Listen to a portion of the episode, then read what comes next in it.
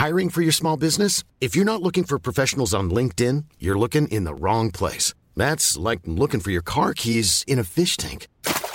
LinkedIn helps you hire professionals you can't find anywhere else, even those who aren't actively searching for a new job but might be open to the perfect role. In a given month, over 70% of LinkedIn users don't even visit other leading job sites. So start looking in the right place. With LinkedIn, you can hire professionals like a professional. Post your free job on linkedin.com slash people today.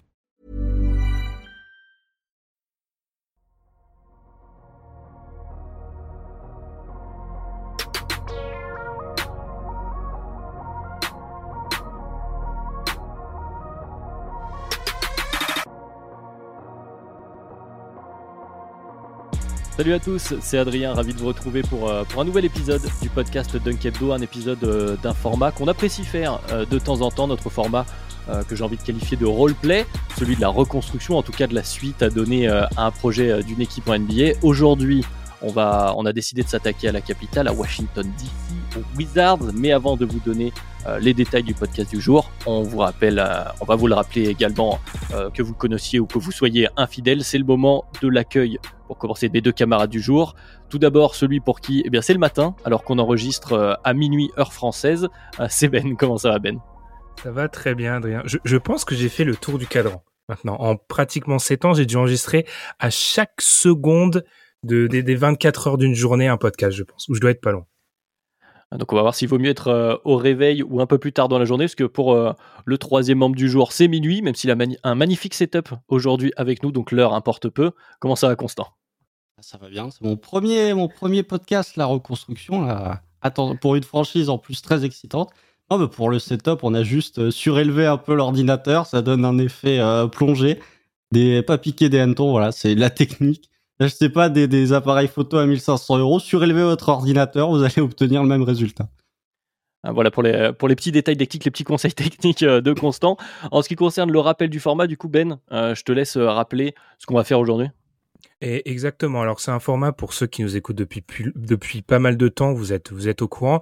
C'est comme tu l'as dit, c'est à la frontière entre l'analyse et le, le, jeu de rôle roleplay euh, Adrien. C'est-à-dire qu'on va prendre les rênes d'une franchise, on va se mettre dans le costume des dirigeants actuels ou parfois on peut en, interpréter d'autres et on va se dire ok qu'est-ce qu'on fait? Donc c'est un format qui nous permet parfois d'être entre guillemets plus réaliste parce que parfois c'est facile de balancer des idées de trade etc mais quand tu te vraiment tu revêtis le costume de des dirigeants, bah, parfois tu te rends compte que telle ou telle décision, elle est assez difficile à prendre. Donc c'est c'est un format qu'on apprécie, on espère que vous l'appréciez aussi. Et je suis en train de me dire qu'on le fait quand même très souvent pour l'Est, hein, parce qu'on a à notre actif, on a les, les Cavs, on a les Knicks, entre autres. Donc euh, ouais, ça bascule pas mal à l'Est. Des équipes le lien, qui vont mieux. Mm. Des équipes qui vont mieux. Euh, peut-être que, surtout les Cavs d'ailleurs, mais euh, peut-être que ça... Faire le podcast, tu vois, ça veut dire renouveau pour les Wizards.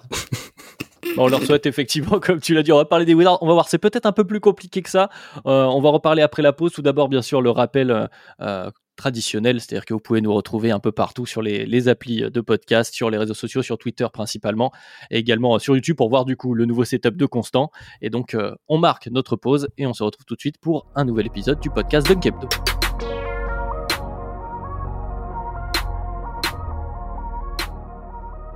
Alors, comme on le disait en introduction, comme Ben l'a bien rappelé, aujourd'hui c'est euh, l'épisode jeu de rôle, l'épisode où on va s'attaquer au Washington Wizards, où on va mettre les costumes de propriétaires, de general manager, de coach des Washington Wizards. Alors, on a décidé tous les trois, messieurs, euh, juste avant le podcast, on a décidé entre nous, après euh, réflexion sur l'état des lieux que peut-être qu'on allait revêtir des costumes un peu différents de ceux actuels puisque euh, la situation du côté euh, des Wizards est assez particulière. Je pose de justement la définir cette situation. On est à peu près un peu avant la mi-saison et on est sur donc des Wizards qui sont 11e à l'est donc pas tout à fait dans la course au play pas très très loin mais déjà avec un peu de retard avec un Bradley Bill qui vient d'être prolongé, avec quelques rumeurs ici et là de trade, mais manifestement, on serait, euh, comment dire, dans un espèce de statu quo. Euh, ben, tout d'abord, j'ai envie de poser la première question. Qu'est-ce, comment on qualifie l'état des lieux des Wizards? Est-ce qu'on sait où on va? Quelle est la direction? Bah, On ne sait pas trop où on va et paradoxalement, c'est une bonne et une mauvaise nouvelle. Je pense que c'est une bonne nouvelle, commençons par l'improbable, parce qu'ils entament les Wizards 18 mois où euh, ils peuvent définir justement cette direction. C'est-à-dire que si on regarde la saison, euh, saison 2024-2025, donc dans une saison et demie, sous contrat, on a seulement Bradley Bill et Daniel Gafford si on accepte toutes les, euh, les options euh, pour les contrats rookies. Donc, certes, le contrat de Bradley Bill, on va y revenir, est massif. Et le fait est que le contrat qui lui a été donné, justement, lui permet d'avoir un droit de regard, sachant qu'il a cette no trade clause. Mais tu as la possibilité de, tu auras des choix sur des joueurs importants de ton effectif à faire. Donc, de ce côté-là, c'est assez positif de l'autre, et je pense que Constant pourra l'expliquer mieux que moi, parce que je sens qu'il, on en a déjà un peu parlé avant, il y a cette sensation qu'il n'y a pas de direction actuelle dans l'équipe. Euh, il y a beaucoup de joueurs, notamment Kyle Kuzma, enfin beaucoup de joueurs. Kyle Kuzma qui a exprimé son idée, son intention de pas activer son option joueur. Donc c'est un des joueurs importants de l'effectif qui va être free agent cet été. Il y a la pardon, il y a les décisions autour de Porzingis. Donc il y a beaucoup de décisions à prendre à court terme. Et du coup, c'est le bon moment, je pense, pour faire cet épisode parce que c'est le moment où on va indiquer le cap pour cette franchise. Constant, euh, même, même question, même constat Ouais, bah pour moi, les Wizards, ils sont à la croisée des chemins, dans le sens où euh, là, effectivement, tu as un moment pivot, euh, pas dans l'histoire de ta franchise, mais en tout cas dans le cycle de ta franchise comparé à ce qu'il y a eu ces précédentes années. soit tu peux décider de t'entêter dans un système qui va, soyons raisonnables, t'emmener au maximum au premier tour des playoffs, même si tu regardes à, 18 mois. Soit tu peux choisir l'autre chemin qui n'a pas été choisi par les Wizards depuis minimum 10 ans et la draft de John Wall dans un processus de reconstruction complet. Justement, tu as cette masse salariale et tu as tous ces contrats expirants qui, pour moi, peuvent potentiellement te permettre de repartir sur une nouvelle base, même s'il y a un certain joueur qui s'appelle Bradley Bill qui, quand même, te réduit pas mal ton champ des possibles, notamment à cause de cette fameuse no trade clause. Mais bon, ça, tu t'es mis dans, la mouisse tout seul en lui donnant cette no trade clause.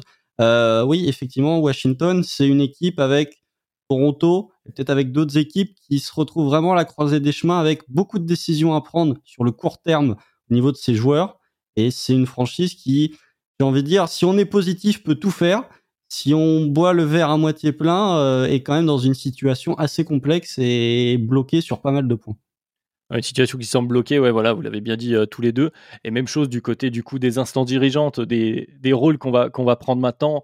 On a décidé collectivement que ça allait être compliqué d'être euh, à la fois Wes Unseld, euh, Tommy Shepard pour le GM, je donne les noms comme je les ai sous les yeux, Théo Leonsis pour le Ted Leonsis pardon pour le, le propriétaire, qui avait notamment dit d'ailleurs que les Wizards en 2019 ne feraient jamais de tanking. Du coup, on a décidé de faire un nettoyage, de reprendre la franchise. On va prendre le relais tous les trois je vais prendre le costume du propriétaire, le GM ce sera Ben, le coach ce sera toi Constant. Alors évidemment, on va rester dans quelque chose de raisonnable, comme on le disait euh, en introduction, on va essayer d'être au plus proche de ce qui pourrait se faire, mais avec peut-être nos visions à chacun, pouvoir euh, chacun débattre entre nous. Donc hop, prise de costume, je suis propriétaire des Wizards, messieurs. Euh, on a fait un rapide constat. Effectivement, j'ai le même. On ne sait pas trop où on va. On manque de direction. Donc, les premières choses à faire, c'est refaire un cas par cas. Je veux qu'on passe au peigne fin l'effectif, nos situations financières, la situation également de notre équipe dans l'écosystème NBA, parce qu'on est quand même une équipe qui, euh, attire peu de monde hein, à la salle. C'est assez euh, décevant. On est en 30e en pourcentage de remplissage de la salle. Moi, ça ne me va pas du tout. Alors, le cas numéro un, il faut commencer par le commencement. Il s'appelle Bradley Bill. On vient de le prolonger. Euh, à un certain montant avec une no trade clause, effectivement.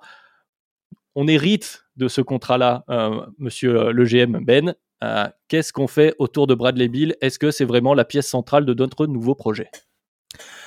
Alors, dans un monde parfait, cher propriétaire Adrien, oui, il faudrait le trader. Hein, ça, c'est dans un monde parfait. Cependant, on hérite d'un contrat qui a deux problèmes. D'abord, il est massif. les Wizards ont donné un contrat de joueur top 10 NBA à un joueur qui, dans ses bonnes années, euh, réussit péniblement à entrer dans le top 20. Voilà. Donc mm. c'est déjà de base, c'est un vrai problème. Ce à quoi ils ont eu la bonne idée d'ajouter, comme on l'a déjà dit, cette fameuse no trade clause qui donne un droit de regard à Bradley Bill sur à peu près tout. Alors on sait que Bradley Bill, il est très attaché à marquer l'histoire de sa franchise et qu'il devrait la marquer euh, incessamment sous peu parce que il devrait normalement devenir le, meilleur marqueur de l'histoire de la franchise. Il n'empêche, comme tous les ans, on revoit encore une fois les, rumeurs de trade autour de Bradley Bill. Pour moi, c'est une décision qui doit se faire. Comment dire On peut plus ou moins amener Bradley Bill à l'endroit où on le veut. Je m'explique. Si on part dans une phase de reconstruction totale, malgré son contrat important, je pense que Bradley Bill sera plus enclin à partir et peut-être à accepter en tout cas certaines destinations qui seraient moins prêts à accepter si on devait rester dans cette espèce d'entre-deux où on est à moitié compétitif et où l'effectif peut avoir des ambitions. Donc par rapport à Bradley Bill, je vais vous retourner votre question, cher propriétaire, mais pour moi c'est limite la dernière problématique. Une fois que tout aura été euh, nettoyé, on pourra euh, Bradley Bill prendre la décision parce que Bradley Bill, si on lui offre un effectif où il y a que des jeunes joueurs ou que des euh, des perspectives de reconstruction, je ne pense pas en l'état qu'il voudra rester, tout simplement. On pourra effectivement peut-être y revenir à la fin, mais je voudrais entendre également euh, notre, nouveau coach, euh, Constant. quel est votre avis sur, sur le joueur de basket Bradley Bill? Est-ce qu'on peut vraiment, même si effectivement le GM l'a rappelé, il est un peu cher, est-ce qu'on peut vraiment penser trouver mieux? Est-ce que vous, vous aimeriez peut-être faire table rase ou jouer autour de Bradley Bill? Comme on dit, la différence entre rebuilding, retooling, enfin donc reconstruction, réoutillage, pour euh, parler en français. Oui, sachant que euh, retooling, c'est un peu la, dernière chance avant le rebuilding, hein, globalement, euh, dans la plupart des cas. non, bah, Bradley Bill, en l'état, quand il est sur le parquet, parce que c'est déjà une première problématique en tant que coach, c'est que je vois Bradley à l'entraînement, mais je ne vois pas Bradley lors des, des game time et des annonces de 5 majeurs. Donc déjà, c'est la première problématique que j'ai, c'est qu'il ne joue pas. sinon, en l'état, Bradley Bill, même s'il a quand même bien baissé de niveau depuis 2-3 années, euh, le Bradley Bill baisse de niveau chaque année depuis euh, sa saison 2020 où il était à plus de 30 points de moyenne, où il a été All-Star. c'est un bon joueur de basket, intelligent, bon, gros scoreur, capable de faire un petit peu de playmaking. Défensivement, faut pas lui demander grand chose parce qu'il n'est pas capable de le faire.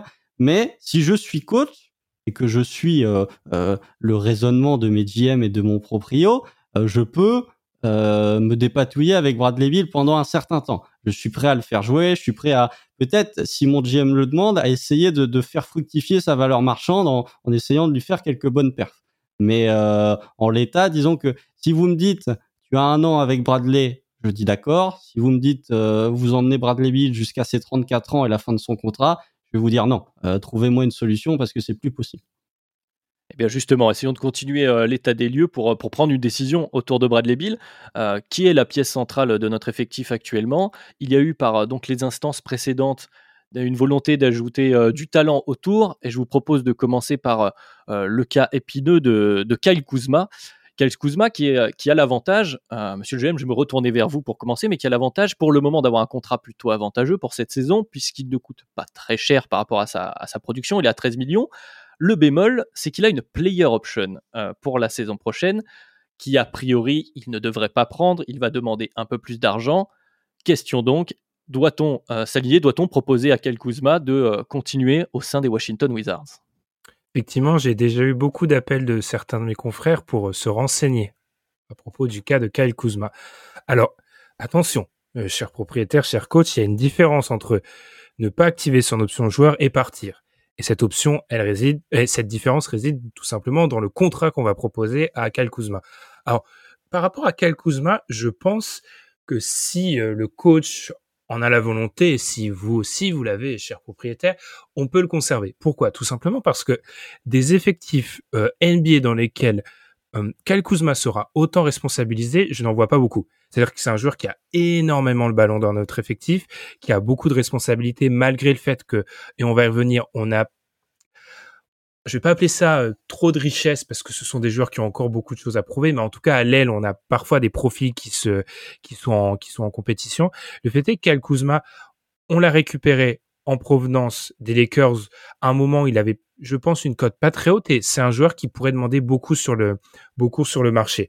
Alors, il a aussi ce problème qu'ont certains de nos joueurs euh, du côté des, du côté des Wizards, c'est que Kyle Kuzma n'est pas le joueur le plus efficace que l'on a en NBA, notamment au niveau du cercle où il pourrait être bien plus efficace. Et c'est globalement un de nos problèmes. Hein. C'est que certains de nos gros joueurs en termes de responsabilité au shoot ne sont pas très efficaces. Bradley Bill est peut-être l'exception en cette façon. Mais le fait est que pour moi, c'est un joueur sur lequel, si on est, et et Cal Kuzma en cela un joueur symbole, si on est dans une logique de reconstruction, il faut l'échanger à la trade deadline et essayer de profiter de ces quelques millions qui restent. Si on est dans une logique où on veut rester compétitif, eh bien, il faut parler contrat avec lui euh, quand l'été euh, va commencer, débuter. Je vous ai vu hocher de la tête, euh, mon, cher coach, même avis du coup sur, sur Kuzma. On rejoint un peu la, lignée Bill ou pas Bill finalement avec Kuzma. Oui, bah alors, pour pas vous cacher, en tant que coach, j'ai pu observer ce que faisait Kai Kuzma du côté de Los Angeles et quand il est arrivé du côté de Washington, je me suis dit quand même, euh, quelle galère je viens de récupérer. Bon, force est de constater que euh, Kai Kuzma à Washington est quand même devenu un meilleur joueur de basket que le Kai Kuzma du côté de Los Angeles. Il y a un point sur lequel je suis surpris, c'est que il a développé un côté playmaker malgré tout. Euh, mais c'est un peu le seul point qu'il a développé du côté de Washington, parce que sinon le joueur, non mais le joueur n'est pas un mauvais joueur NBA, loin de là. Aux Lakers, il n'était pas mauvais, c'était un scoreur average, assez peu efficient, mais ça reste quand même un scoreur assez efficace. Moi, le problème que j'ai en, en tant que coach, c'est de voir Kai Kuzma à 28% d'usage. Ça, ça me pose problème. D'avoir un joueur average qui, qui, est dans le 95e percentile en termes d'usage, ça me pose un petit souci. Après, euh, en tant que coach, je suis soumis à ce que décide de faire mon GM à mon proprio.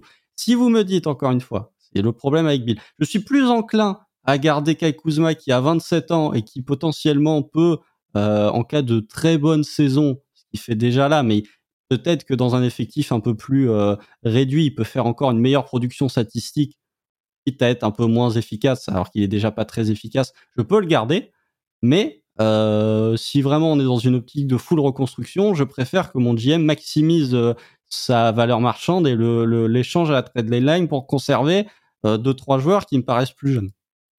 Donc une situation finalement à monitorer entre euh, le prix qui pourrait nous coûter et ce qu'on pourrait en, retirer à la trade deadline, euh, monsieur GM.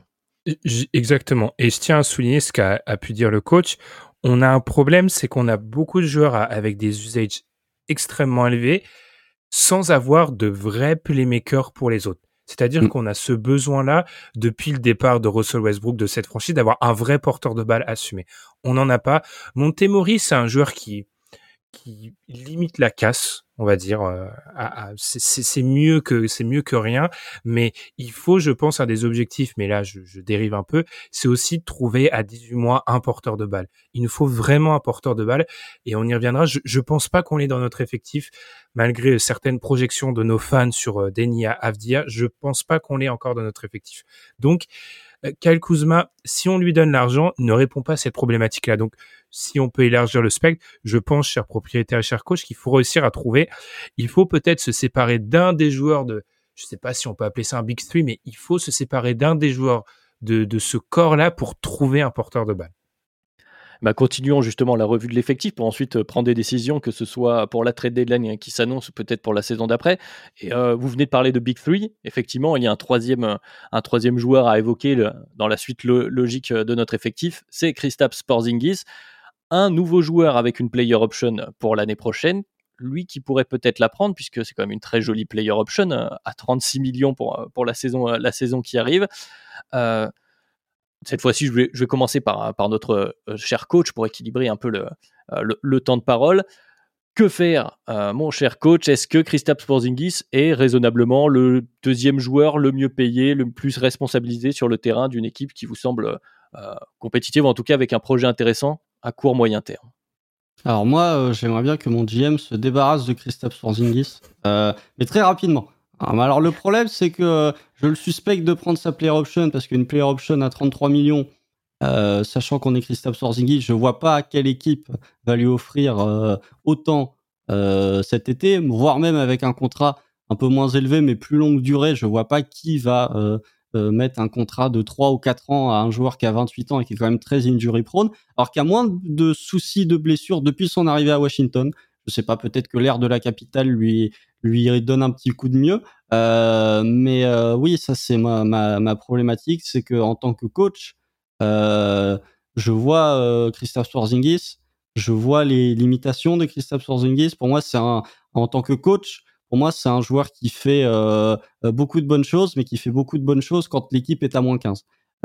J'ai du mal à j'ai du mal à voir les matchs où Christophe Porzingis est vraiment un, facteur déterminant dans la victoire, ce qui est euh, par exemple Kai Kuzma. Je trouve que Kai Kuzma dans, certains matchs est beaucoup plus euh, intéressant, notamment dans les fins de match serrés où tu peux donner la balle à, à Kai Kuzma, ce qui n'est pas le cas de, euh, de Christophe Porzingis. Et on revient encore une fois à ce problème qu'a évoqué le GM du porteur de balle. Donc pour moi, Christophe Porzingis, il va encore être là du côté de Washington à, à la rentrée ou à la rentrée des classes au training camp. Donc je peux jouer avec lui parce que ça reste un joueur jeune, relativement jeune, qui peut, euh, qui est quand même pas une, tanche. Il faut, il faut rester honnête. Mais si vous pouviez me trouver un intérieur euh, euh, de meilleure qualité ou si vous pouviez me permettre de développer des jeunes, je serais encore une fois plus satisfait que de le conserver et d'essayer de faire, d'accrocher un play-in avec avec ce roster. Bon bah, monsieur le GM, la, question est posée et puis on se retrouve au, même point avec ces histoires de prolongation de contrat. Donc un Porzingis qui vaut, enfin qui a un contrat assez élevé. Est-ce qu'on peut raisonnablement penser trouver des coups de fil d'ici là? Ou est-ce que, comment vous voyez la situation? Je pense pas. La situation de Porzingis, elle est assez difficile et effectivement, comme l'a sous-entendu ou comme l'a dit notre coach, notre seul espoir, c'est que Porzingis ne prenne pas son option joueur. Alors, je serais moins catégorique là-dessus. Pourquoi? Alors il reste encore une bonne petite moitié de saison, mais c'est objectivement une des meilleures saisons de Kristaps depuis 2, 3, 4 ans. Et le fait est que peut-être qu'il peut tenter ce qui a été souvent fait hein, de, de, se dire bon je refuse cette cette euh, cette player option pour espérer avoir plus long et avoir mieux parce que je ne suis pas sûr que justement vu l'état physique de Kristaps Porzingis il soit en mesure de faire deux saisons de cet acabit donc peut-être c'est une option. Euh, moi, financièrement, parce qu'on n'a pas encore parlé vraiment des finances, il y a une autre problématique hein, pour moi, c'est que l'extension de Daniel Gafford, qui est donc notre pivot remplaçant à l'heure actuelle, euh, débute la saison prochaine. On a donc, si jamais, hein, dans le cas où Kristaps Porzingis active son option joueur, on a 49 millions bloqués sur notre euh, sur notre poste de pivot. C'est beaucoup, c'est beaucoup trop selon moi, et je pense qu'il est temps euh, de donner cette chance à Daniel Gafford, qui sera un pivot qui nous coûtera relativement peu cher et qui peut offrir d'autres possibilités qu'un Christophe Porzingis qui pose problème dans notre construction d'effectifs parce que c'est un joueur, c'est certes un grand joueur, mais qui shoot très peu au cercle et qui pose ces semi-problèmes de spacing que peut observer notre coach, c'est que on a beaucoup de nos joueurs majeurs, que ce soit Bradley Bill, Kais Kuzma ou Porzingis, qui vivent à mi-distance. Et donc, du coup, avec ce joueur qui vivait à mi-distance, ça serait bien d'avoir euh, ce, pivot Daniel Gafford qui est dans un, moule un peu plus classique de protecteur de cercle, joueur qui joue proche du panier en attaque. Donc je pense moi aussi j'aimerais me délester du contrat de Porzingis malgré cette bonne saison, mais c'est une grande, une grande problématique avec nous, chers propriétaires et chers coachs. On ne maîtrise pas le destin de nos joueurs sur ces 18 prochains mois. C'est notre gros problème. Alors, moi, moi ce qui m'inquiète en tant que coach, c'est que euh, mon GM l'offre cette prolongation de longue durée à, à Christophe Porzingis. C'est vraiment ma, crainte. Je pense que euh, mon GM est capable de mettre 3 ans, je sais pas, de mettre 85 euh, millions sur 3 ans à Christophe Porzingis. Alors, peut-être avec votre ancien GM, cher Constant, mais je pense qu'ici, on est, on est d'accord pour dire, tout simplement pour moi, comme je l'ai dit, ça n'a aucun sens de donner cette extension à Daniel Gafford il y a un an, un peu plus d'un an maintenant, et de l'autre, continuer à payer Christophe Porzingis. On est arrivé à un moment où il faut faire un choix, et ce choix, si on est dans cette période où on veut assainir les finances et peut-être changer la manière dont on joue, parce qu'on a une équipe qui shoot trop à mi-distance, on est une équipe qui a un jeu qui mériterait d'être plus dans l'air du temps, c'est le moment de dire au revoir à Christophe Porzingis, malgré le fait qu'il soit objectivement peut-être le MVP de, de, l'équipe sur ces 41 euh, 45 premiers matchs. On peut peut-être même faire, euh, j'ai envie de vous dire, d'une pierre deux coups en ne proposant pas à Christophe Porzingis de rester, envoyer un, un, message plus ou moins subliminal à notre cher Bradley Bill pour lui dire le projet n'est pas de continuer en l'état si c'est comme ça que, que, tu voulais euh, jouer, marquer l'histoire, et peut-être qu'il faudrait que tu ailles aussi euh, voir d'un autre côté. Les, les, trois cas de, de, de, ces joueurs sont, sont un peu liés, donc il va falloir qu'on monitore le reste en fonction, mmh voilà, en fonction des différentes options. En, rappelant, cher propriétaire, un, point si billet qu'il est important de rappeler, euh, si Christaps prend son option joueur, il a une autre aide clause. C'est-à-dire mmh. que lui aussi est en, en, position de dire non. Donc ça ferait quand même pas loin de alors, si on ajoute presque 80 millions de notre salarié cap avec des joueurs qui ont le pouvoir de nous dire non, donc ce serait une problématique vraiment, vraiment, vraiment lourde. Donc voyons peut-être ce qu'on peut faire en amont euh, avec notamment bah, les, pièces euh, du moment autour, peut-être d'ici à, la trade deadline. Euh, on va commencer par, euh, par l'aile, puisque c'est là où on a beaucoup de joueurs. Et je vous propose, bah, monsieur le jeune, je vais vous redonner la parole de parler d'un joueur qui, je sais, euh, a votre attention particulière. Et puis on l'entend dans les rumeurs ces derniers temps. Peut-être qu'il pourrait trouver des intéressés. Dans tous les cas, euh, l'ancien front office avait le téléphone allumé, disponible pour les autres équipes de la NBA. C'est un certain Rui Hachimura qui nous a fait de belles sorties dernièrement. Peut-être que ça peut faire monter sa, cote. Euh, il est libre à la fin de l'année, libre de son contrat. Est-ce que c'est la première pièce et le premier domino, le cas Chimora Oui, parce que symboliquement, c'est montrer qu'on ne vit plus avec les erreurs de nos prédécesseurs. Alors effectivement, Rui Hachimura, c'est sorti dans la presse, j'ai pas eu l'occasion de leur demander euh, de vive voix, mais euh, c'est sorti dans la presse qu'il aurait demandé un trade auprès de nos prédécesseurs. Le fait est que Rui Hachimura, vous savez, cher euh, coach et cher euh, JM, j'ai quelques appétences pour certains profils et le fait est que Riyachimura tombe plus ou moins dans ce profil. Hein. Cet ailier très athlétique. Le problème, c'est que euh, Riyachimura, je, me rappelle de cette envers un joueur que j'aime beaucoup. Hein.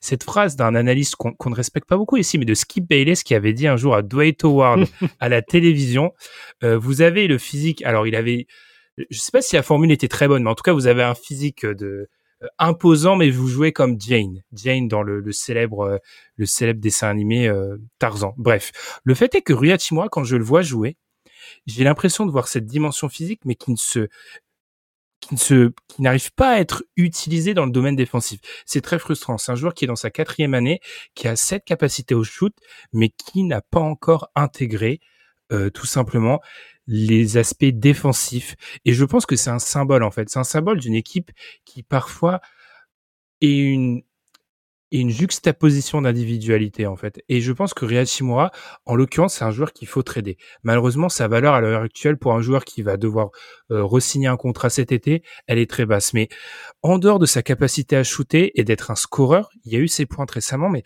c'est un joueur qui a plus ou moins, qui n'aime pas passer la gonfle. Une fois qu'il a plus ou moins, c'est terminé, l'action est terminée, il va shooter. C'est un joueur qui, euh, défensivement, je l'ai dit, euh, dans les communications, n'est pas là, qui peut switcher idéalement, mais qui a beaucoup de problèmes sur les schémas défensifs. Donc, c'est un joueur qu'il faut euh, éjecter notre effectif, je pense, assurément. Notre GM a beaucoup parlé terrain, monsieur le coach. Est-ce que vous avez le même constat? Vous ne serez pas triste de vous séparer éventuellement de, Rui Hashimura, même un peu plus tôt que la fin de son contrat? Un peu quand même. Hein. Ah, un peu quand même. Moi, ça me, ça m'embête de te débarrasser du, du petit Rui Hachimura parce que euh, j'ai envie de dire, j'ai envie de, de, dire à mon GM et à mon proprio, donnez-moi un meilleur contexte. Euh, moi, étant un meilleur coach que Wesson Sell Jr., je peux peut-être le, je peux peut-être le modeler et lui faire assimiler certains principes défensifs et le faire lui faire comprendre que euh, tu as le gabarit pour être capable de défendre, pour être un, fort défenseur, et que tu peux utiliser ce gabarit et pour pour essayer de le développer, de dire regarde, regarde ce qu'a fait ton ami Kyle Kuzma euh, au playmaking. Tu es capable d'avoir ce genre de progression, euh, puisque Kyle Kuzma n'est pas le joueur le plus intelligent de la planète non plus en termes de QI basket, et pourtant il est capable de, de, de prendre quelques belles décisions.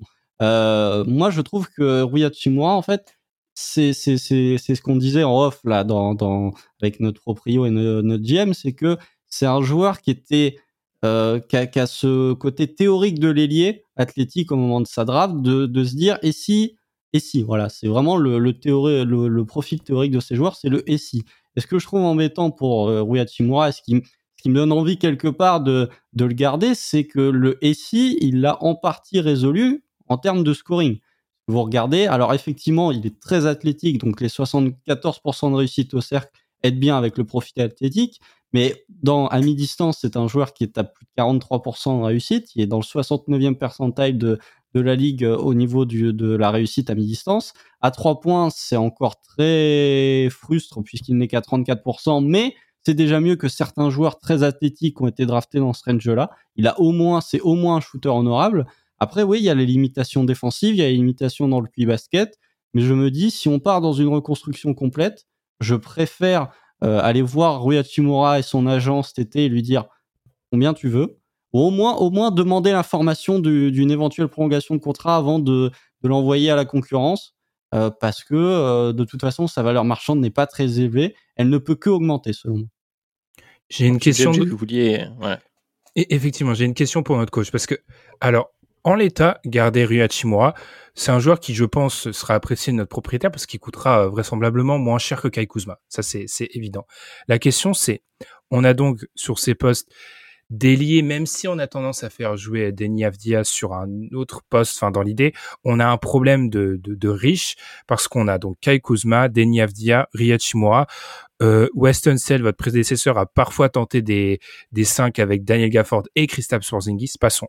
C'est-à-dire que selon moi, il faut entamer la saison prochaine sans un des trois, sans Avdi, sans soit Avdia, soit Chimura, soit Kuzma. Donc idéalement, lequel des trois aimeriez-vous voir euh, en dehors de l'effectif? Et Kuzma.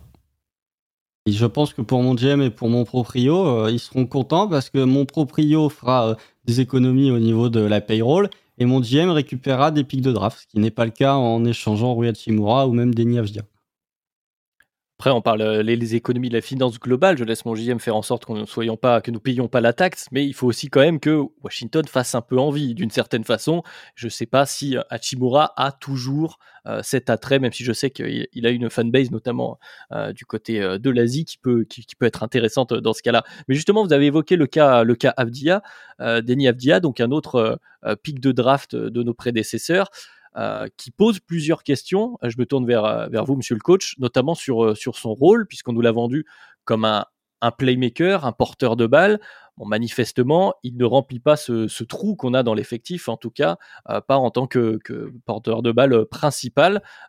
quel est le rôle d'Avdia? Est-ce que vous le voyez intégré Est-ce que vous pourriez en faire quelque chose, monsieur le coach?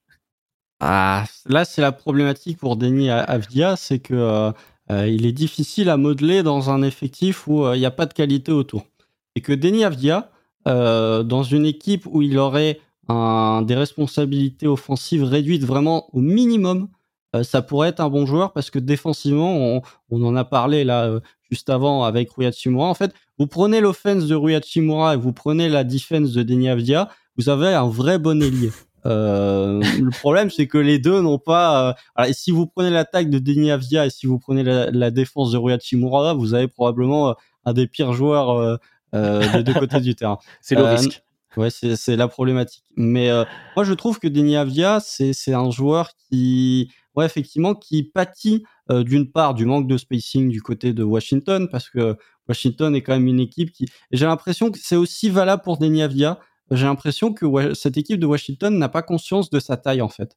Parce que avec euh, Christophe Swarzingis, avec euh, Daniel Gafford, avec euh, Kai Kuzma, avec Rui Hachimura, même Denis Avdia qui est pas le joueur le moins athlétique de la planète, ils peuvent imprégner une on peut imprégner même en tant que coach, je vois pas pourquoi je dis ils peuvent alors que c'est le on, mais on peut imprégner une, équipe qui joue physique, une équipe de grande taille et on ne le fait pas. On ne le fait pas et je trouve que Denis Avdia euh, dans ce système de Washington, il pâtit euh, d'une part du manque de, de vrais meneurs, parce qu'effectivement, il y a Montemoris, mais c'est pas non plus euh, le meilleur meneur de la planète. Et d'une part, il a ce côté. Alors, je sais pas si c'est du dépassement de fonction parce que justement, il y a ce manque de, de playmaker et de porteur de balle, ou si c'est on croit encore à ce qu'il nous promettait au moment de sa draft, donc on lui donne énormément de responsabilités en attaque, notamment balle en main.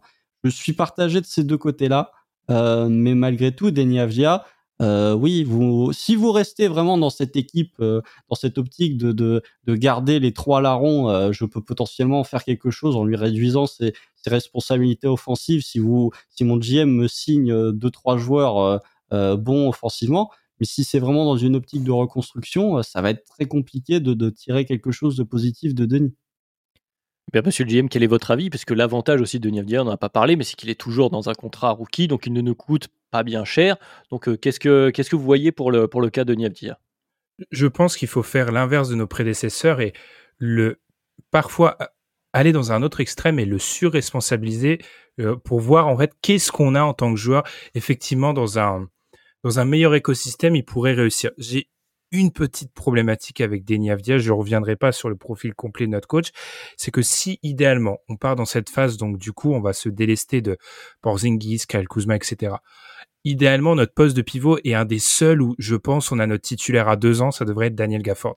Le fait est que j'ai du mal à imaginer euh, à faire coexister Daniel Gafford qui en carrière sur un, un peu moins de 1000 tirs tentés en a pris 21 long mi-distance, aucun à trois points. C'est un joueur qui vit dans la raquette offensivement, avec Denis Avdia qui est un joueur qui, on l'a dit, a ses capacités de playmaking, mais une fois qu'il n'a plus la, balle, la dans les mains, et un joueur qui n'inspire aucune crainte pour les défenses. C'est notre coach, il a déjà vu dans les matchs qu'il a observé des, des Wizards. C'est un joueur qui typiquement est pas du tout défendu loin du cercle par les, les défenses adverses. Donc il y a un peu cette problématique de comment on fait cohabiter les deux. Mais je suis d'accord que sur une fin de saison où euh, on n'en a pas parlé, mais peut-être qu'il y a l'espoir du play, mais je pense qu'on est plus dans une vision à moyen long terme.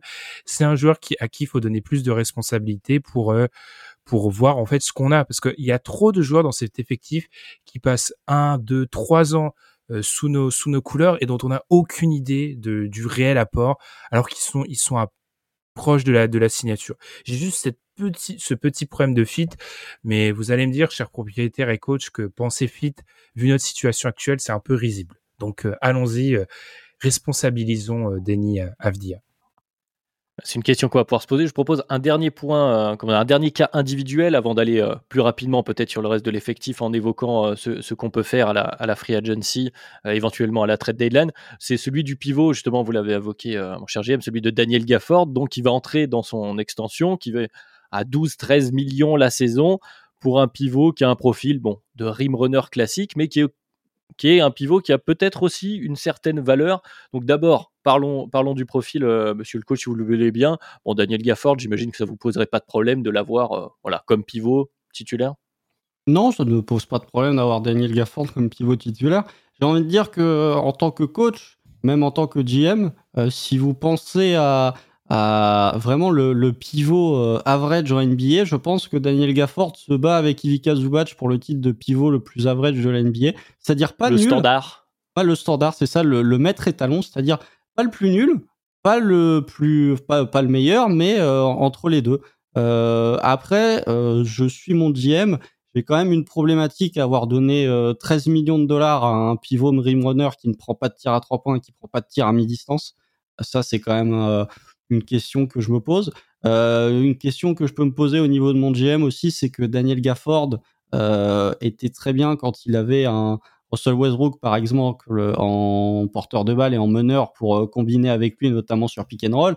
Là, si on arrive dans un stand-by complet, dans un processus de reconstruction complet, s'il n'y a pas de porteur de balle ou si le porteur de balle c'est Montemoris, j'ai du mal à voir comment Daniel Gafford va pouvoir être utilisé, en tout cas offensivement, un échantillon assez raisonnable. Défensivement, j'ai mes euh, doutes sur le joueur.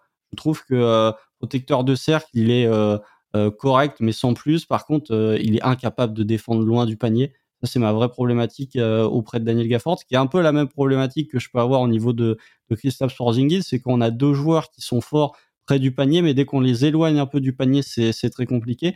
Donc oui, je pourrais, euh, je pourrais euh, envisager à, sur les deux prochaines années avoir Daniel Gafford en pivot titulaire. Par contre, euh, il me faut un porteur de balle pour pouvoir le faire fructifier en attaque. Parce que si j'ai pas ce porteur de balle et si j'ai pas ce, joueur avec un QI basket élevé capable de, combiner avec lui sur pick and roll, ça va être compliqué de lui faire montrer des bonnes choses. Du coup, mon cher GM, la question est celle de ce ratio entre le contrat à 12-13 millions et la productivité selon le reste de l'effectif. Est-ce que ça vous satisfait? Qu'est-ce qu'on fait de Daniel Garford? Comme vous l'avez rappelé, si Kristaps Porzingis euh, signe euh, sa player option, on est euh, pas loin des 40 millions sur, sur ces deux joueurs-là. Je pense qu'il faut le conserver quand même. Je, suis d'accord avec notre, notre. Le, le, cas Daniel, le, le cas Daniel Gafford, mais un peu plus en exergue le fait qu'on ait absolument besoin d'un porteur de balle en fait parce qu'effectivement pour le pour le mettre en avant il faut un porteur de balle. Et je maintiens qu'un qu'un pivot euh, quand on est dans une phase de reconstruction comme euh, je pense on s'apprête à entamer on peut pas se permettre de mettre beaucoup d'argent sur des postes euh, secondaires en tout cas dans une vision de basket que que j'ai comme celui du pivot. On a un pivot solide qui se situe dans la moyenne de la NBA avec un contrat raisonnable. Je pense qu'on peut partir sur Daniel Gafford titulaire en 2024. 2025 euh, quand euh, le Christaps, le contrat de Christophe Porzingis sera arrivé à échéance. On en parlera, je pense. La, problématique du meneur est vraiment, en l'occurrence, une problématique parce que la free agency nous n'offre, nous offre pas de possibilités. Nos, nos pièces actuelles, que ce soit Kyle Kuzma ou d'autres joueurs, quand on regarde les, les, les, rumeurs de trade du côté de chez nos prédécesseurs, on nous promettait souvent en retour des ailiers ou des tours de draft. Donc en fait, c'est une problématique qui va être très difficile à résoudre parce que on n'a pas à l'heure actuelle, ou à part si, euh, cher euh, propriétaire, vous souhaitez euh, donner de l'argent à D'Angelo Russell, je, je, ne vois pas et je je pense pas que notre coach sera vraiment sera vraiment en accord avec ce. Je me range à vos avis. Ne faites pas ça, pitié, pitié je, je, je, vois pas en fait euh, de, solution à, court terme qui euh, ne soit pas euh, liée à un trade ou, à l'espoir de progression d'un jeune joueur qu'on va ramener de notre côté en fait. Il n'y a pas de solution pour le, poste de porteur de balle, donc effectivement Daniel Gafford pourrait souffrir de cela dans son processus de progression. Rappelons, c'est un jeune pivot et on sait que les pivots prennent du temps. Donc peut-être qu'on n'a pas encore vu la version finale de Daniel Gafford. Eh bien du coup, rentrons dans, dans, le vif du sujet. Que doit-on faire? La, première échéance euh, qui se trouve devant nous, c'est la trade deadline pour cette saison.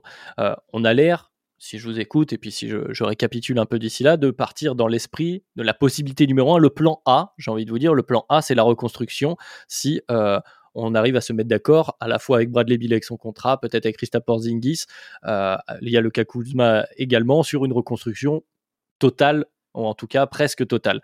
Il y a d'autres peut-être plans à prendre en compte. La question que j'ai envie de vous poser euh, maintenant, euh, c'est est-ce qu'à la trade deadline, on peut faire quelque chose pour influer dans un sens ou dans l'autre? Doit-on euh, là essayer d'aller jusqu'au bout avec le projet de nos prédécesseurs, c'est-à-dire d'améliorer l'effectif en tant que tel, peut-être pour faire un push pour essayer d'arriver au play-in, ou doit-on essayer d'entamer dès maintenant la possibilité de voilà d'exploser l'effectif, essayer de trouver des gens pour nos différents joueurs, euh, peut-on trouver un playmaker, peut-on trouver euh, preneur pour euh, nos différents joueurs avec une certaine valeur?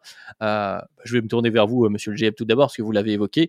Vraiment, à cette trade là impossible de trouver, je sais pas, un meneur de jeu qui pourrait combler nos lacunes instantanément? Compliqué, parce que la, une, de, une des offres dont on a hérité euh, pour Kyle Kuzma, parce que je pense qu'à l'heure actuelle, si on part sur euh, la vision que j'accorde à notre coach, parce que notre coach est talentueux, on le paye très cher pour euh, ce, ce, ce, qu'il fait, donc suffisamment cher.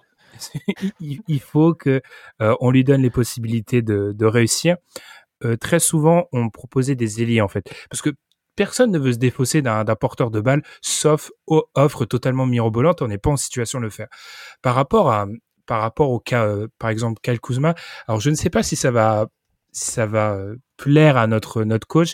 Il y avait beaucoup cette idée d'un Jay Crowder qui était beaucoup proposé avec alors je tiens à le préciser, un premier tour de draft 2023 qui sera offert du côté de Phoenix. Il faut savoir que les Suns sont actuellement en difficulté et l'Ouest est assez indécise, donc on ne sait pas euh, ce qui va se passer, mais je pense que ça pourrait être une première solution dans l'idée de accumuler des choix draft et peut-être faire une offre pour un autre porteur de balle. Je ne sais pas si alors Jay Crowder serait un joueur qu'on pourrait ensuite rééchanger, mais je ne sais pas si c'est un profil, en tout cas une direction qui pourrait plaire à, notre coach. Eh bien, parole au coach. Euh... Est-ce que ça me plaît? Non, euh, pas spécialement. Alors ça, ça me plaît pour mon GM de récupérer un tour de draft. Par contre, de récupérer Jay Crowder, je vois pas très bien ce que je pourrais en faire en l'état. Euh, parce que euh, en tant que coach, je vois euh, la perte de Kai Kuzma, je vois ce que Jake Crowder peut m'apporter. Je me dis, on a quand même perdu au change. Donc ça va plus dans cette dans cette dans cet esprit de, de déconstruction en attendant potentiellement de faire imploser le roster, enfin plutôt exploser le roster durant l'été. ce qu'on peut faire durant la trade deadline, bah c'est compliqué dans le sens où les deux seuls joueurs qui pour moi sont potentiellement bougeable dans ton effectif, c'est Kuzma et euh, Rui et que euh, je pense que mon GM va décider de se séparer de l'un des deux, et pas des deux, ni de garder les deux, et je pense qu'il va décider de se séparer du, petit Rui Hachimura, euh, ce, que, ce dont je suis totalement en désaccord. Mais ensuite, si vraiment vous voulez, euh, mon proprio me dit, il faut absolument qu'on accroche le play-in, ça c'est obligatoire, je vois pas très bien qui pourrait me permettre de récupérer et de me positionner dans ce genre de situation. Euh, comme l'a très bien dit mon GM, on ne peut pas récupérer un porteur de balle en échange de Kai Kuzma. C'est-à-dire que euh, on ne peut pas récupérer Fred Van Vliet en échange de Kai Kuzma, qui potentiellement pourrait être l'un des rares joueurs qui, à mon avis, pourrait être disponible euh, du côté de Toronto. Ils hésitent entre Fred Van Vliet et Gary Trent Jr. à mon avis, mais je ne pense pas que Kai Kuzma pourrait te faire récupérer ce genre de joueur. Donc oui, moi, si on, si on me demandait euh, quoi faire. J'appellerai les autres équipes, j'appellerai dans la conférence Ouest principalement, je leur dirais qu'est-ce que vous me proposez en échange de Kai Kuzma et s'il y a un first, peut-être essayer de récupérer un jeune à potentiel. Je pense que peut-être pas du côté de Phoenix, mais il y a d'autres équipes qui peuvent être intéressées par Kai Kuzma et qui pourraient euh, échanger un joueur, pas forcément à, très gros potentiel, mais un joueur jeune et qui est capable de, de, s'insérer dans un nouveau processus de reconstruction, là, ça m'intéresserait. Donc, si je comprends bien, à la trade deadline, Monsieur le GM, je, vous en prie, je, vais vous relaisser la parole, mais c'est l'idée, c'est plutôt d'abord de séparer des, des, contrats euh, dont on peut séparer, où on arrive à trouver acquéreur, plutôt que euh, combler nos lacunes, notamment au playmaking, ce qui a beaucoup été évoqué avec euh, des noms qu'on entend ici et là. Vous avez évoqué d'Angelo Russell un peu plus tôt. On entend aussi des noms de Mike Conley, euh, je ne sais pas, peut-être euh, d'un Caruso qui est beaucoup demandé ici et là. J'ai quelques oreilles du côté de Chicago. Voilà, l'idée pour la trade deadline, ce serait plutôt de commencer le ménage de la meilleure façon possible. C'est ça? Exactement, parce qu'en fait, il faut pas non plus tomber dans un, extrême où on cherche absolument à échanger, que ça soit Ria Chimura ou Kalkuzma, qui t'a euh, totalement euh, sous-évalué ces joueurs-là. Hein, parce que le, fait est que même sur un Kalkuzma, on aura, et là je, je, ne vais pas plaire à, mon, à mon coach, on aura la possibilité de le resigner cet été pour, dans l'optique de potentiellement l'échanger plus tard et de se dire que tout simplement la fenêtre d'opportunité est pas est pas ouverte totalement et que on aura la possibilité de le resigner sans se dire qu'il fait partie de notre futur à, à, moyen terme. Première chose. Deuxième chose, par rapport à, à Kyle Kuzma, je sais que l'offre de Jake Roder n'est pas très excitante, même a, il y a peut-être le, le, premier tour de, de draft. Je pense aussi qu'il faut peut-être essayer de voir. Alors, l'idée des jeunes à potentiel est excitante, mais il faut aussi se dire que nos adversaires vont peut-être hériter de Kyle Kuzma pour euh, 4, 5, 6 mois maximum, un round de playoff. Donc ils auront peut-être pas envie de d'envoyer ces jeunes à potentiel là euh, contre euh, contre euh, contre Kyle Kuzma. Une des choses peut-être du côté de Phoenix qui pourrait être plus intéressante, ça serait peut-être un Cam Johnson. Mais si on à la fois on inclut euh, Jake Roder et Cam Johnson, je ne sais pas si Phoenix sera prêt du côté des dirigeants des Suns. Je ne sais pas si on sera prêt à inclure le premier tour de draft en plus. Ça me semble un peu beaucoup. Ou alors il faudrait peut-être du côté des, Wizards se délester d'un autre poids. Donc je, pense qu'il faudra, trouver euh, cet équilibre. Le fait est, je, rejoins parfaitement ce qu'a dit le coach, le coach et le GM. Le porteur de balle ne sera pas solutionné cet été, malheureusement. Donc, ce qui veut dire que l'année prochaine, on sera dans la même situation en termes d'ambition collective, tout simplement.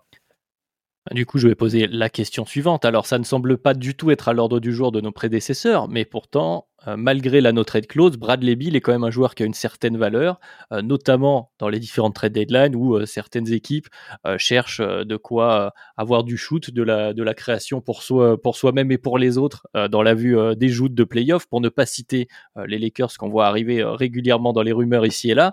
ne pensez-vous pas qu'il est possible un monde de trouver euh, preneur pour Bradley Bill, à la fois euh, qui nous satisfasse nous, qui le satisfasse lui, puisque c'est lui qui doit, signer euh, le contrat au final, et puis évidemment l'équipe en face hein, qui doit nous aider dans, cet échange-là. C'est totalement impossible, inenvisageable? Je pense que c'est envisageable pour une raison, tout simplement, des équipes vont être désespérées, des équipes qui ont des ambitions vont être désespérées, et les Lakers sont un, magnifique exemple, euh, cher, propriétaire. Donc, il y aura des équipes désespérées, et le fait est que on aborde une free agency que je qualifierais de light, si je suis très gentil, et de catastrophique, si je suis euh, totalement objectif. C'est-à-dire qu'il n'y a pas vraiment de profil dans cette free agency qui pourrait attirer en dehors de l'énigme Kyrie Irving, qui pourrait être une solution pour nous au playmaking, mais je pense qu'on est tous d'accord pour dire que c'est un, choix qu'on ne fera pas, même s'il y aura des, il y aurait aussi des, problématiques de cap, on pourrait, pourrait pas le signer. Mais le, fait est que, voilà, pour imaginer. Bref. Donc, je pense que des équipes pourraient être attirées par le profil de Bradley Bill. Le seul problème, cher euh, proprio, c'est que le montant est astronomique. Donc, mis à part une franchise désespéré avec des moyens vraiment euh, importants type Lakers qui devrait encore une fois ça devrait être dans un trade à 3 où il faudrait avoir une gymnastique. Ou un tango à ou 3 voire 4 j'ai du mal à voir qui pourrait faire ce choix là en fait. Notre problématique est vraiment au niveau. Vous savez avec Bradley il y a une relation spéciale avec cette franchise de Washington. Donc la, la trade clause sur le symbole est problématique, mais je ne pense pas qu'elle soit un vrai frein. Le frein, c'est le, le montant en fait. Mais je suis parfaitement prêt à trader Bradley Bill parce que je pense qu'il est le symbole des, échecs de nos prédécesseurs, tout simplement. Je demande la même avis au coach, même si on est sur un sujet plus GM, mais j'imagine que vous avez une vision là-dessus. Ouais, bah, je tiens à rappeler, je tiens à rappeler quand même à mon GM que, que Cam Johnson a un an de moins que Kai Kuzma et qu'il est en fin de contrat rookie. Donc, euh, si on veut pas payer Kai Kuzma, on va pas non plus payer euh, Cameron Johnson. Euh, non, ah, donc c'est pas un joueur que vous aimeriez dans votre effectif à, à moyen long terme, Cam Johnson? Si, bien sûr, je le préfère à Kai Kuzma, mais il y a quand même cette problématique qui, qui sont les mêmes que Kai Kuzma, c'est joueur qui est déjà entre guillemets de seconde jeunesse ou dans un, qui va arriver dans, ce son, dans son second contrat NBA et qui va falloir payer à l'intersaison. Euh, et en plus sur le même poste que Rui Hachimura. Donc si on décide de conserver Rui Hachimura, ça ne n'aide pas. Et en plus, si on décide de conserver Christophe Porzingis. Euh, concernant Bradley Bill, euh, j'essaye de. Ça va dépendre pour moi effectivement du degré de désespoir des autres équipes et de potentiellement quelle équipe va se louper sur certains cas de figure. Je pense que euh, Washington ne sera pas la seule équipe vendeuse si on décide d'être vendeur durant l'intersaison. Je pense qu'il y a deux, trois équipes, et encore une fois du côté de Toronto, qui peut potentiellement être vendeur en fonction de comment la saison se déroule de comment elle se termine.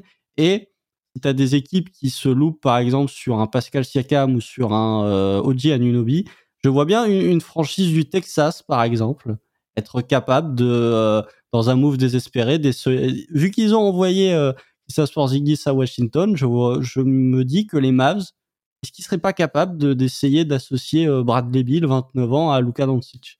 C'est la question que je me pose. Alors, il faudrait encore une fois, de toute façon, avec le salaire de Bradley Bill, il va falloir que ça passe à plusieurs équipes. Euh, déjà, le, salaire de Bill est tellement élevé que euh, il a que en, cap direct, il y a que les Rockets et les Spurs qui pourraient encaisser le contrat de Bradley Bill. Euh, Bradley Bill n'acceptera jamais d'enlever sa note clause pour aller du côté de Houston ou de San Antonio. Et je me dis que Dallas, euh, on peut potentiellement lui vendre le projet excitant euh, d'être aux côtés de Luka Doncic, etc. Donc ça va pas être simple. Il va falloir plusieurs acteurs et plusieurs facteurs pour moi pour échanger Bradley Bill. je pense que ce qu'on va récupérer ne sera pas satisfaisant pour nos fans parce que malgré sa valeur, le contrat est trop élevé. Mais euh, je suis pas totalement euh, fermé. Et pour moi, le, y a, il existe vraiment un scénario où Bradley Bill peut être échangé et peut-être aux Lakers, mais en tout cas, il n'est pas intradable pour moi. Si ce scénario, non, je sais pas, Monsieur le GM, ouais, J'aime beaucoup, j'aime beaucoup la piste Dallas pour euh, pour Bradley Bill parce qu'on pourrait offrir, parce qu'il faut aussi prouver, et je pense que ça a été le gros problème des Wizards sur ces dernières saisons, il faut aussi prouver qu'avec cette nouvelle direction, on est capable de prendre soin de nos joueurs. C'est-à-dire qu'on est capable de ne pas envoyer Bradley Bill au, fin fond, euh, au fin fond de Minnesota. Ou il faut, il faut lui prouver qu'on est capable de lui mettre dans une situation qui pourrait lui offrir d'autres perspectives en termes, en termes, en termes collectifs, d'autres perspectives collectives. Par contre, euh, seule chose par rapport aux, aux Mavs, dans une réflexion d'IM, qu'est-ce que les Mavs peuvent nous, offrir? En dehors de Luka Doncic, c'est justement la problématique de mon collègue chez les Mavs. Il n'y a pas vraiment de joueurs à fort potentiel ou de joueurs qui euh, sont assez intéressants et c'est du coup le problème des Mavs. Et de l'autre, en termes de choix de draft, le fait est qu'avec un joueur top 5 NBA comme Luka Doncic, sauf blessure, c'est une, équipe qui sera play-in, play-off euh, sur les 5-6 euh, prochaines, prochaines années à Surtout avec Bradley Bill en plus surtout avec Bradley Bill en plus. Malgré les problèmes de blessure de Bradley Bill, c'est une équipe qui comptera à l'Ouest. Donc, c'est un peu difficile à voir ce qu'il pourrait nous offrir d'intéressant. Par contre, c'est aussi une équipe avec laquelle on a eu des discussions pour Kyle Kuzma. Et là, ça pourrait être intéressant. Parce que ça pourrait être une équipe qui pourrait se convaincre euh, de d'offrir euh, pour un joueur qui a plus de potentiel offensif et qui serait le, le deuxième meilleur joueur à côté de Luka Doncic, assurément, qui pourrait se permettre de, de faire ça. Après, encore une fois, du côté de Dallas, qu'est-ce qu'on pourrait nous offrir d'intéressant? Je connais le style, la patte de notre coach. Je sais que certains joueurs à la Spencer Dinwiddie, à la Tim Hardaway ne sont absolument pas dans sa philosophie de basket. Donc, surtout que euh, Spencer Dinwiddie, il vient déjà de, de Washington, hein, donc j'ai pas envie ah. de le récupérer. surtout en plus. Et euh, donc, je, je, vois les, les joueurs de l'effectif et on partirait sur quoi? Sur encore un tour de draft et sur euh, un Dorian Finney-Smith. Je vous avoue que c'est alors Dorian Finney-Smith qui est un joueur très apprécié qui pourrait nous permettre de faire d'autres choses, mais encore une fois, Dorian Finney-Smith, je pense que c'est un joueur qui est sublimé avec un porteur de balle qu'on n'a pas. Donc euh, je, pense euh, en l'état que Bradley Bill, on l'a encore pendant un an et demi parce que la vraie chance, je me permets de finir ce long monologue, je pense que c'est cet été, mais surtout l'été prochain, surtout pour nous. Ouais, effectivement, il y a, l'été prochain, mais juste avant, rapidement, le troisième nom, c'est celui de Kristaps Porzingis. Euh, est-ce que vraiment il existe un monde où Kristaps peut être échangé chez quelqu'un où il, dit qu'il prendra sa, son option ailleurs? On pense pas, a priori, il sera avec nous euh, jusqu'à cet été Soit il prend, soit il prend pas son option surprise et il sera plus avec nous, soit il prend son option et il sera avec nous. Très bien, donc, mm. donc bah, même chose, pardon, euh, Constant. Oui, oui, non, tout à fait, tout à fait. Alors, je, je vois quand même Christophe pour, le, bah, pour vivre avec lui dans le vestiaire, etc. Je le vois souvent envoyer des, des textos à certains coéquipiers du côté de New York, l'air de dire euh, ça va, ça fait longtemps, qu'est-ce que tu fais euh. Je vois en conférence de presse certains appels, certains appels du pied du côté de la franchise de, New York. Donc, je me dis attention, attention, je peux le. Je me dis cet été, ça peut être potentiellement concurrent, même s'ils vont pas le signer en, free agency, mais peut-être en, trade de Christophe Porzingis. Je, me dis attention, je surveille New York. Je pense pas qu'ils seront euh, euh, dans l'optique de le recruter euh, directement cet été. Enfin non, juste avant la, trade deadline, mais je me dis cet été, si jamais Christophe Porzingis active sa player option, peut-être je peux trouver un partenaire du côté de New York. Effectivement, on, surveillera nos amis du, côté New York qui sont assez prompts à, vouloir gagner, donc peut-être dans notre esprit de, reconstruction, à sacrifier euh, du futur, donc des jeunes talents ou des tours de draft pour euh, des joueurs plus aguerris qui, feraient partie de notre effectif. Donc parlons-en de cet été, c'est la dernière échéance, donc manifestement c'est là que, notre projet prendra sa, direction totale. Euh, est-ce qu'il y a vraiment, tout d'abord, euh, je me tourner vers vous, monsieur le coach, euh, des profils de free agent, avant de parler d'échanges qu'on pourrait faire ici et là, des profils de free agent de cet été qui pourraient vous plaire et qui pourraient aller dans, le projet qu'on vient d'évoquer euh, jusque-là? Je sais qu'il y a le nom d'Angelo Russell notamment dans les free agents, mais pas seulement. Est-ce qu'il y a un nom qui, qui, fait grâce à vos yeux? Non. Rien, ne fait grâce à mes yeux. C'est-à-dire que moi, déjà, la free agency 2023 de manière globale, quand même une catastrophe absolue. Euh, en termes de qui est disponible. Euh, je pense qu'il euh, y a un joueur du côté de Portland qui va prendre un joli petit chèque parce que c'est peut-être le nom le plus attractif de cette free agency 2023. non, puisque moi, puisque on est dans une optique de reconstruction, euh, en tout cas puisque là on semble tendre vers une optique de reconstruction, moi y a, je vois rien d'intéressant en termes de free agency euh, 2023. D'autant plus que euh, tout dépend de comment ça va se goupiller euh, si on échange Christophe Porzingis avant la free agency, mais je n'ai pas d'argent en plus pour euh, signer des free agents. Donc la problématique, hormis une mid-level exception, je n'ai pas d'argent pour signer des free agents. Et il n'y a rien de très excitant pour moi au niveau de ce roster. Donc non, à la free agency, moi je préfère me concentrer trois semaines avant sur la draft plutôt que de regarder qui est disponible à la free agency. Je vois que notre, euh, notre GM est en train de faire une dépression euh, suite à ce constat. Euh, comment allez-vous, monsieur GM Ça va, ça va. On est, on est, on est concentré. non, bah, c'est un peu un, sentiment d'échec pour, pour nous, chers messieurs, parce que on, remarque qu'en fait, on, subit.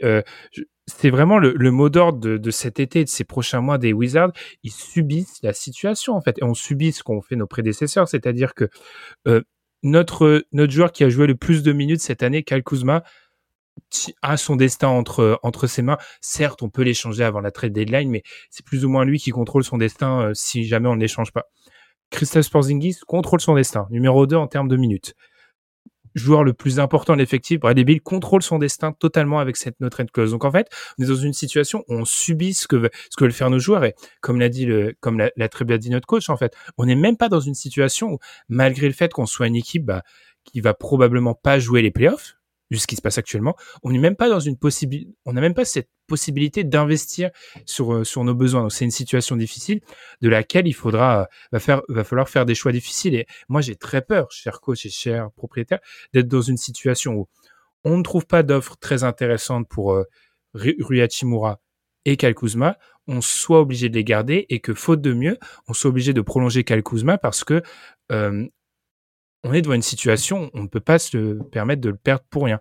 J'ai très peur de cette, de cette situation-là, ce qui serait un cauchemar si en plus euh, Christophe Sporzingis venait à activer son option. Sans, oublier le fait qu'on doit encore payer certaines de nos catastrophes à la draft de, de nos prédécesseurs. et, je, je, pense que notre coach a, a, quelques mots à dire pour conclure là-dessus. C'est qu'il y, y, a eu des, il y a eu des manqués massifs du côté de nos prédécesseurs. Ah, c'est justement la relance que j'allais faire sur la, sur draft. Vous l'avez évoqué, euh, monsieur le coach, la, draft qui peut être euh, un salut pour certaines équipes, mais si on fait le, bilan des derniers choix de draft euh, de nos prédécesseurs, ce n'est pas reluisant. On a cité quelques-uns, notamment Avdia et Rui Hachimura. bon, on n'a pas trouvé notre perle rare là-dedans. à nous de faire mieux, c'est ça? Ça va pas être difficile de faire pire, en tout cas. On peut faire mieux, mais euh, je rappelle que c'est quand même une franchise qui a drafté Troy Brown Jr. en 16 euh, lors de la draft 2018. Bon, et là, il a des minutes avec les Lakers, mais euh, avant ça, c'était quand même le, le désert complet. Et on est obligé de le mentionner. Là, ça va faire quasiment une heure que on fait. on tourne autour. on tourne autour. C'est qu'il va falloir parler de Johnny Davis à un moment.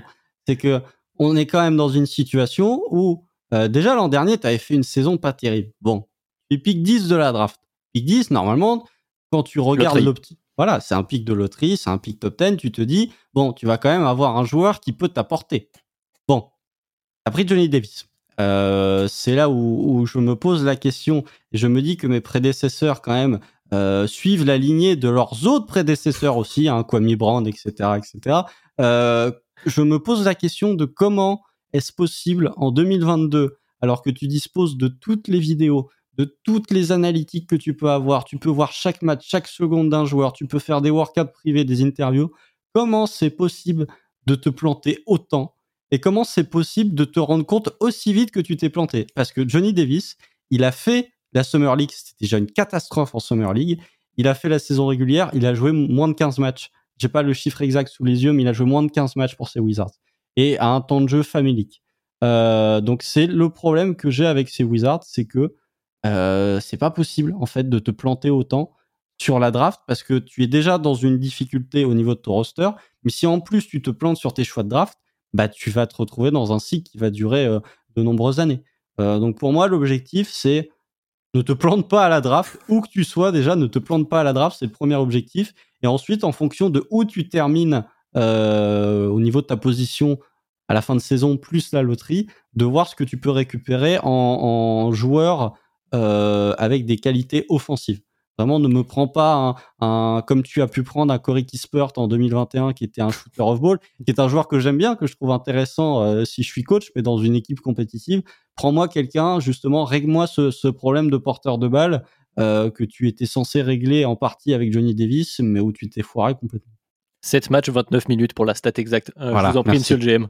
Ah, question que j'aurais dû poser depuis très longtemps à notre coach, mais euh, du coup, alors, je n'ai pas encore fait euh, mes, mes, devoirs sur la draft parce que j'ai hérité de beaucoup de situations compliquées. Vous savez, euh, Jeff Schwartz est l'agent de Christophe Porzingis et c'est un, agent redoutable qui a entre autres comme client Russell Westbrook, Chris Middleton, Kevin Walker. Donc, allez voir les contrats signés par ces joueurs et vous imaginez. Un artiste. un, un, artiste dans sa profession.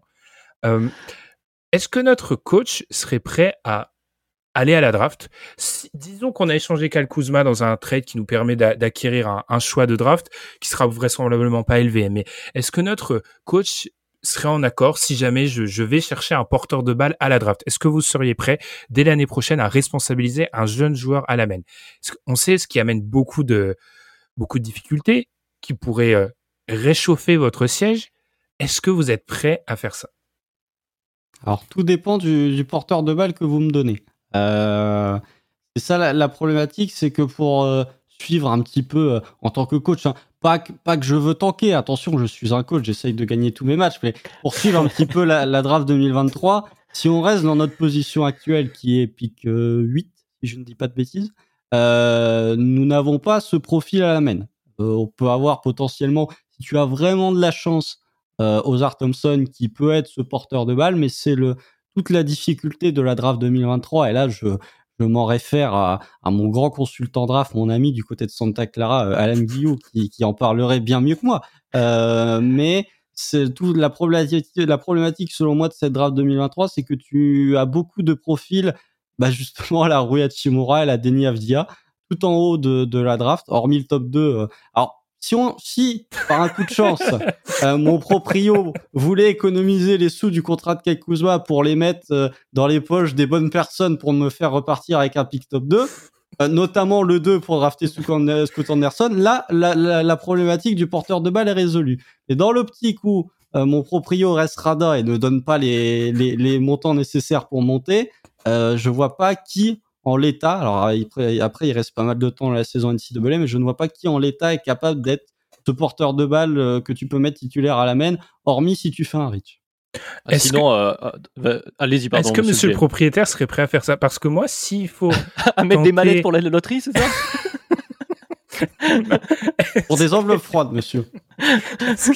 Est-ce que, le propriétaire serait prêt? Alors, je, je ne pense pas, je n'imagine pas, vu le, vu le potentiel qu'on prête. alors, je, je n'imagine même pas Victor Banyama, mais Scoot Anderson, est-ce que si jamais on tombe, disons qu'on finit vraiment mal la saison, notre choix est 7, on a un choix de Phoenix, est-ce que notre propriétaire serait prêt à ce que je j'échange des joueurs, je j'échange des pics des années prochaines pour monter pour ce porteur de balle? Si alors, bien évidemment, si jamais l'équipe euh, en face est prête à le faire, ce que je, je n'imagine pas, mais est-ce que c'est une possibilité que bah, manifestement, si on fait le, bilan de toute la discussion qu'on a eue jusqu'à présent, ça semble assez, euh, euh, assez évident que l'objectif est d'essayer de reconstruire. Donc, au maximum, si on peut avoir un très haut pic de draft avec un joueur à fort potentiel, comme est présenté euh, de ce que je vois dans les journaux télévisés, Scoot Anderson, c'est un move qu'on doit, qu'on doit être prêt à faire au plus tôt. Et sinon, en ce qui concerne des, échanges d'argent. Je suis plutôt inspiré, euh, pour répondre à mon cher coach, par mon homologue euh, lyonnais, Monsieur Olas, et on pourrait faire revenir les anciens, et on pourrait payer John Wall, par exemple, pour revenir et le associer une nouvelle fois à Bradley Bill. Pourquoi pas? C'est vrai qu'on l'a pas assez payé la première fois. On l'a pas assez payé la première fois. Exactement. Je crois qu'on en est arrivé au point alors qu'on sorte du jeu de rôle parce qu'on a fait à peu près le tour, messieurs. Mais juste pour conclure, on peut on peut ressortir voilà des, des, des costumes. Bon, la situation, je crois qu'en résumé, elle est compliquée du côté des Wizards. En plus, le, le front office a l'air d'être euh, plus parti voilà, dans le, le scénario. On l'a évoqué, en fait, les joueurs ont tellement de pouvoir sur leur avenir, enfin leurs joueurs principaux, que ça a l'air d'être euh, fataliste, j'ai envie de dire, du côté du front office des Wizards, de se dire, bon, ben, on vit et on meurt, et on meurt plutôt euh, avec cette idée-là, et on va rester, en tout cas, bloqué pour, les, pour le court terme, non? C'est ça? Je sais pas, Ben, du coup, vu que tu avais réagi. Ouais, ouais, t'es es bloqué et le fait, la problématique en étant, si on l'a pas assez dit, bloqué avec les joueurs qui ont le pouvoir, c'est que si jamais tu décides de te défausser de certains de ces joueurs, tu n'auras pas le retour espéré. C'est-à-dire que Kel Kuzma, tu le fais partir maintenant. Je veux dire, euh, les offres que j'ai proposées à Constance, c'est des offres qui traînent sur Twitter ou que certains journalistes ont, ont vraiment reporté. Enfin, le Jake Roder aurait existé. Je veux dire, Jake Roder, un tour de draft, c'est maigre pour un joueur qui a Kuzma qui a un bon titulaire NBA maintenant. Pour Zingis, même chose. C'est-à-dire que d'un côté, tu peux pas te le permettre de perdre un joueur qui fait une bonne saison, mais de l'autre, si tu le gardes, tu vas rester dans le, niveau actuel. Mais si tu l'échanges, tu, personne va donner de l'argent pour Porzingis avec une option à 36. Bradley Bill, même chose. Donc, ils sont bloqués vraiment et ils peuvent décider de faire une reconstruction table rase, mais ça voudrait dire vraiment échanger un paquet de joueurs qu'on peut et vraiment repartir de très bas sans avoir les assets qu'ont les autres concurrents dans cette course-là. Ouais, et puis le, le, le trade Rui Hachimura, qui est l'autre nom, pareil, il va pas t'amener, euh, euh, si on veut rester avec cet effectif-là, euh, il va pas te combler ton problème, tu te récupères pas ton playmaker, on a beaucoup parlé, Constant, pas de playmaker disponible pour Rui Hachimura, en tout cas de playmaker de niveau suffisant. Quoi. Non, non, mais c'est... En fait, la problématique des, Wizards, c'est que c'est probablement l'équipe qui est le plus dans la mouise, euh, ou en tout cas qui a, les mains le plus liées de toute la NBA au niveau du pouvoir des joueurs. D'une part parce que euh, les joueurs qu'ils ont récupérés, à savoir Kyle Kuzma et, Christophe Porzingis, bah, ont deux player options la même année. Ça, c'est en soi, c'est pas toi qui les as donnés les contrats. Euh, c'est tes prédécesseurs, les équipes que tu as récupérées. Et tu aurais pu t'offrir un peu plus de, de liberté en ne donnant mmh. pas une autre clause et un contrat de 5 ans à Bradley Bill. Toute la problématique, en fait, ça fait euh, plus d'une heure qu'on parle des Wizards, mais toute cette problématique, elle vient du fait que dans la mouise parce que tu as donné une autre clause et un contrat de 250 millions sur 5 ans à Bradley Bill. Le seul truc sur lequel on peut être d'accord, c'est que Will Barton, il sera pas là l'année prochaine. C'est le ah seul truc, je pense. Même Montemoris, à mon avis, euh, il y a moyen que ce soit plus là non plus. Est-ce que c'est les joueurs envoyés au Knicks euh, On verra bien, c'est la question, la question euh, subsidiaire. Bon, je crois qu'on a fait le tour. Je ne sais pas si vous voulez rajouter quelque chose. C'est vrai que voilà, finalement, du côté des Wizards, malheureusement pour les, les quelques fans, ils doivent bien exister, les quelques fans des Wizards en France et qui, et qui nous écoutent. Oui, ils doivent pas être les, des plus nombreux, mais, mais forcément, ils sont là. Bon, la, situation, va falloir se contenter de, voilà, de kiffer Bradley Bill, du record de Bradley Bill et de profiter, voilà, de ce moment de joueur qui aura marqué l'histoire de cette franchise, quoi. Finalement, il reste plus que ça. Surtout, je finirai là-dessus, le truc qui est trop frustrant avec eux, c'est qu'ils sont dans la pire division de la NBA qui, à 2-3 ans, pourrait pas être vraiment meilleur. Les Hornets, bon, bah, c'est les Hornets, c'est, c'est, enfin, je veux dire, la Mélo, euh, je, tiens quand même, ça c'est une aparté que je voulais placer depuis pas mal de temps. On avait ce bon vieux Lavar Ball qui a quelques années euh, triomphalement, oui, mais mes, mes gamins, je les entraînais à 5 heures du mat et tout. Il y a quand même deux gamins qui se blessent tout le temps. Alors c'est peut-être un hasard de, de bref de, de calendrier. le troisième qui est nul. Hein. Et le troisième qui est pas bon. et le troisième qui, qui devrait être linebacker euh, en, en, CFL. Bref. Ensuite, on a euh, le Magic qui a, je pense, a du potentiel à moyen terme, mais qui est pas encore prêt. Les Hawks qui ont euh, fait tapis avec un valet et un 5. Donc c'est pas pas ouf. et ensuite, on a on a on a Miami qui est super vieillissant et qui va donner quoi 47 ou 48 millions euh, l'année prochaine pour euh, Kyle et Duncan Robinson en combiné. Donc en fait, il y a, une trop de la marge dans cette division. C'est pour ça que c'est super frustrant, c'est que tu te dis avec des choix un peu différents il y a 2-3 ans, sans être une équipe élite, hein, les Wizards pourraient être pas loin de la gagner cette division-là, mais je pense pas qu'ils la gagneront parce qu'ils sont trop bloqués, tout simplement.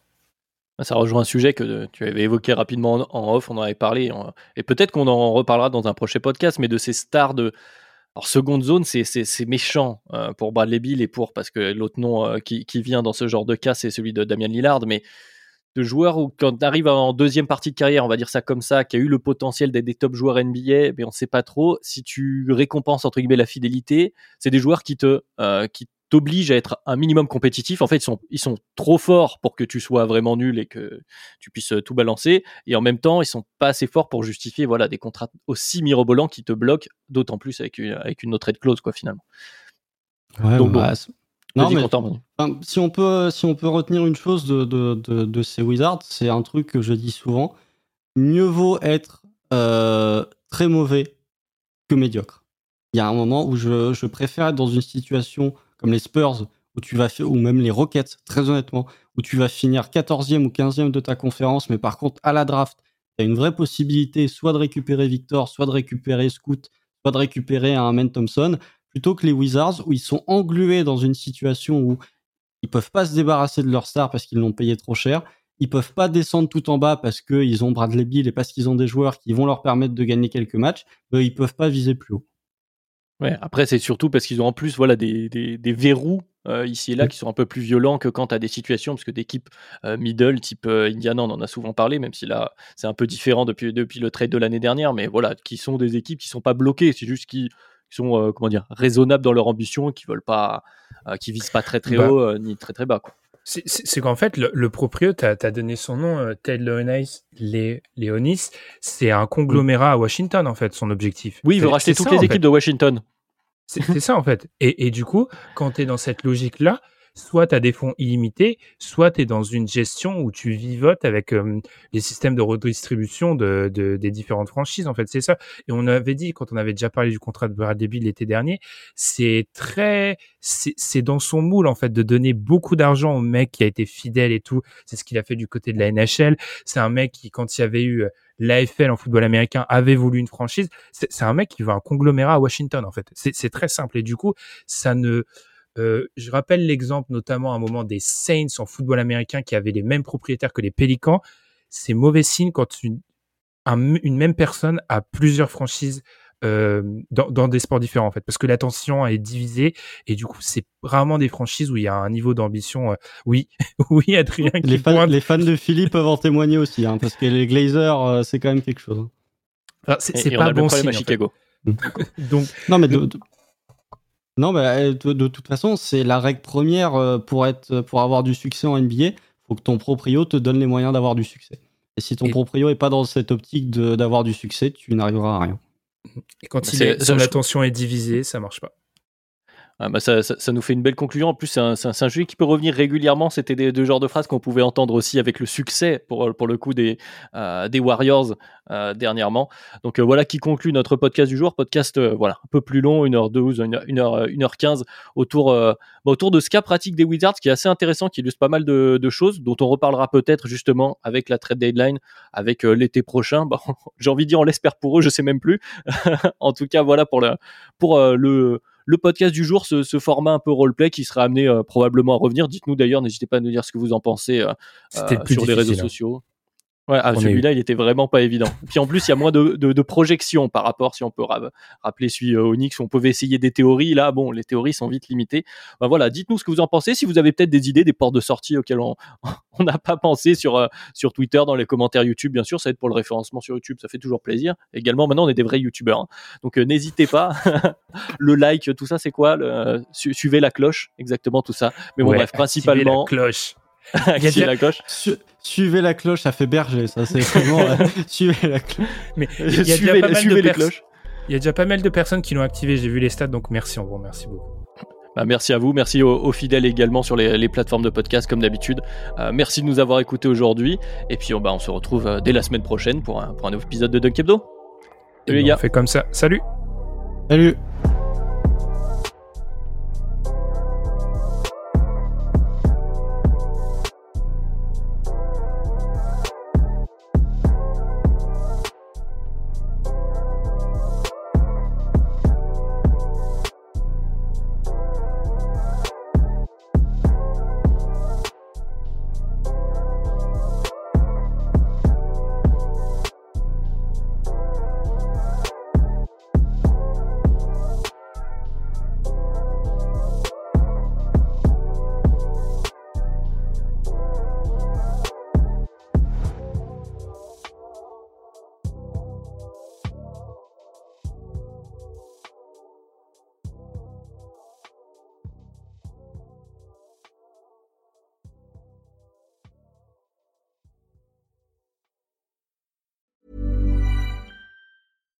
Deserves the best, and there's no better place to shop for Mother's Day than Whole Foods Market. They're your destination for unbeatable savings, from premium gifts to show-stopping flowers and irresistible desserts. Start by saving 33% with Prime on all body care and candles. Then get a 15-stem bunch of tulips for just $9.99 each with Prime. Round out Mom's menu with festive rosé, irresistible berry chantilly cake, and more special treats. Come celebrate Mother's Day at Whole Foods Market.